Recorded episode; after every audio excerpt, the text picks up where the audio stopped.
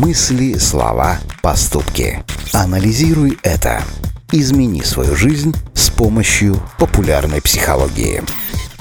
Знаете, почему психологи заставляют вас рассказывать сказки, рисовать домики и разглядывать кляксы? С помощью этих нехитрых способов они пытаются вытащить из вас эмоции, не обсуждая ваши травмы и проблемы напрямую.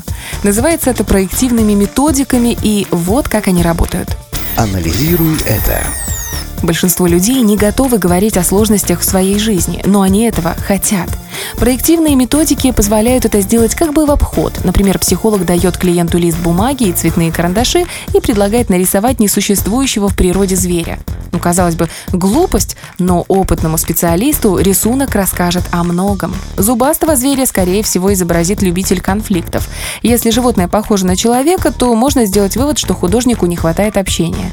Наличие панциря – это крик о помощи и прямое указание на то, что человек окружен агрессорами. Ну а те, кто испытывает внутреннюю тревогу за свою жизнь, не только нарисуют большого зверя, но и плотно его закрасят. Анализируй это. Подобные мелочи мы проецируем на бумагу бессознательно, не отдавая себе в этом отчет, однако специалисты видят, что нас беспокоит, что мы замалчиваем.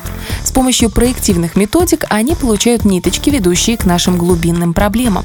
Именно поэтому не стоит пренебрежительно относиться к просьбам психологов посмотреть на кляксу или что-нибудь нарисовать на бумаге. Они просто пытаются вам помочь. Анализируй это.